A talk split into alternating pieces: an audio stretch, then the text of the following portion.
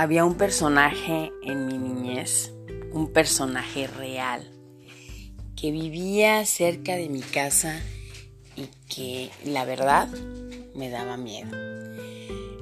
Yo creo que a todos los niños nos daba miedo, eh, porque lo veíamos pasar, porque de repente lo veíamos hablar solo. Eh, era un señor eh, que si hubiera una caricatura para representar al señor del costal, al señor que te lleva con el que te con el que te asustan de niña o de niño cuando estás chiquito y te portas mal y te va a llevar ese señor, pues ese era el Beto ruso. El Beto, el Beto loco, el ruso. Y era un personaje en la Tijuana de los ochentas, de principios de los 90, de los 70, pues muy recurrente, vivía cerca de mi casa y hace poco alguien, un vecino que yo tuve en mi infancia, eh, lo trajo de vuelta en una página que creó sobre los recuerdos de aquella Tijuana que, que ya cambió, que sigue existiendo, pero que ya cambió, ¿no? Y hoy reflexionaba precisamente con una foto que publicaron de este señor, cómo me imagino que él nunca, que el Beto Ruso nunca se imaginó que algún día estaríamos todos recordándolo eh, con cariño, a pesar del miedo que nos provocaba. Y, la huella que puedes llegar a dejar en la vida, a veces sin querer.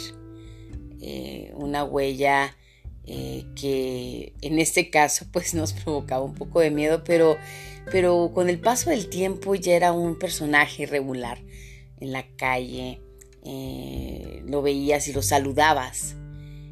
Y era un señor que, que, así vivía su vida, ¿no? Vivía en una casa subiendo un fraccionamiento cerquita de, de la calle donde yo vivía, una casa que estaba abandonada, un poco quemada, había la leyenda, ¿no? Que su casa se había quemado, que se había quedado sin familia, bueno, una tragedia terrible.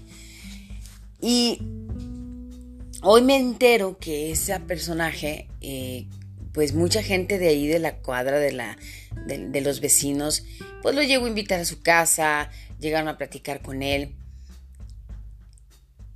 Cuando pasamos por esta vida, no nos damos cuenta la huella que podemos llegar a dejar.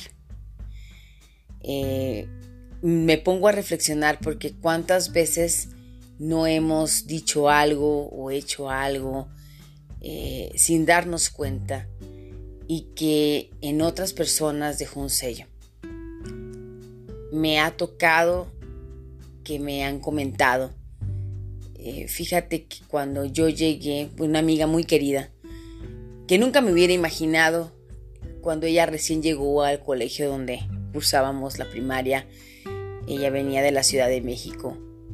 Nadie le hablaba, porque pues era la niña nueva, y ella recordó que la primera persona que le habló fui yo, y que para ella había significado mucho.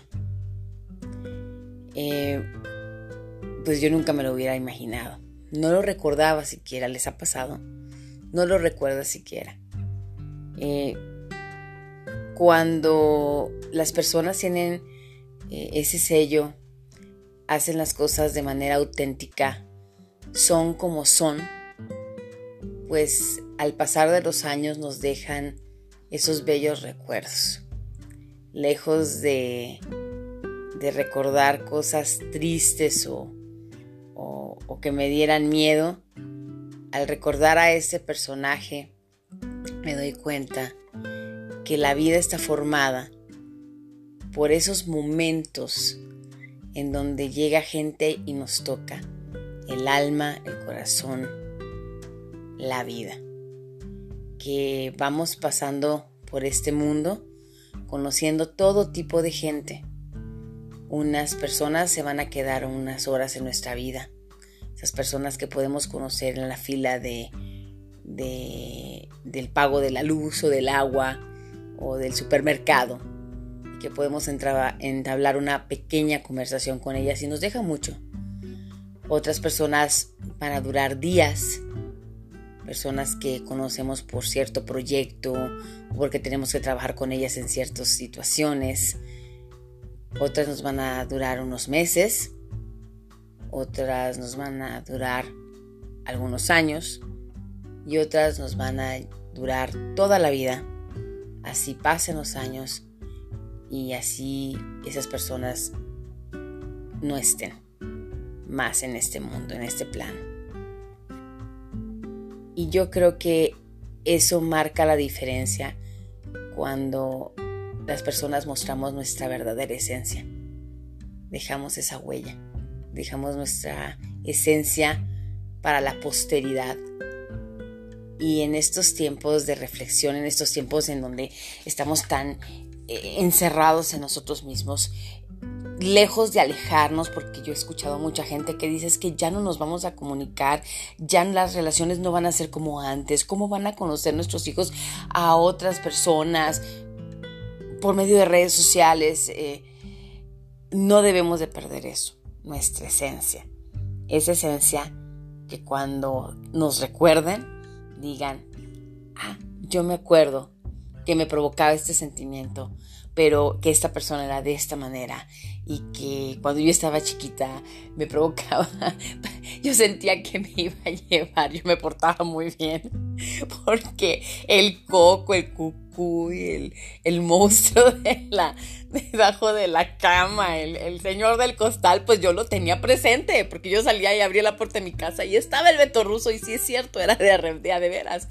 Y decía, no, no puede ser posible. Eh, esto es la peor pesadilla de un niño convertido en realidad. Pero al pasar de los años te das cuenta que ese ser humano, lejos de habernos provocado miedo, pues nos provocaba familiaridad, nos provocaba eh, cariño, eh, empatía eh, y una amistad rara. Pero al final de cuentas sabías que el Beto Ruso era parte de la colonia. y que era parte de la esencia de ese lugar con el que compartiste tantos momentos con tanta gente linda, con tantos amigos y, que pues su esencia, la esencia de ese señor no se ha ido. Y ojalá que así como su esencia no se ha ido y se sigue recordando hasta el día de hoy por estos chavorrucos, más chavos que rucos pues así nuestra esencia, la esencia de cada uno de nosotros, deje huella por el paso en esta vida, por nuestro paso en esta vida, porque al final de cuentas, para eso estamos aquí, para, para dejar algo positivo, para hacer algo por los demás, para ser nosotros mismos, sin poses, sin quedar bien con nadie y y demostrar lo que nosotros somos, así, tal cual, lo que nosotros somos, porque eso es lo que al final va a perdurar y va a hacer que algún día nos recuerden con ese cariño con el que hoy recordamos al querido y temido Beto Russo. Nos vemos en la próxima. Vamos a, a cambiar toda esta cuestión de los podcasts y vamos a hacer cosas nuevas, innovadoras y vamos a colaborar para que este mundo, aunque sea con un granito de arena, sea cada día mejor. Los quiero mucho, Dios los bendiga y nos escuchamos en la próxima. Que estén muy, pero muy bien.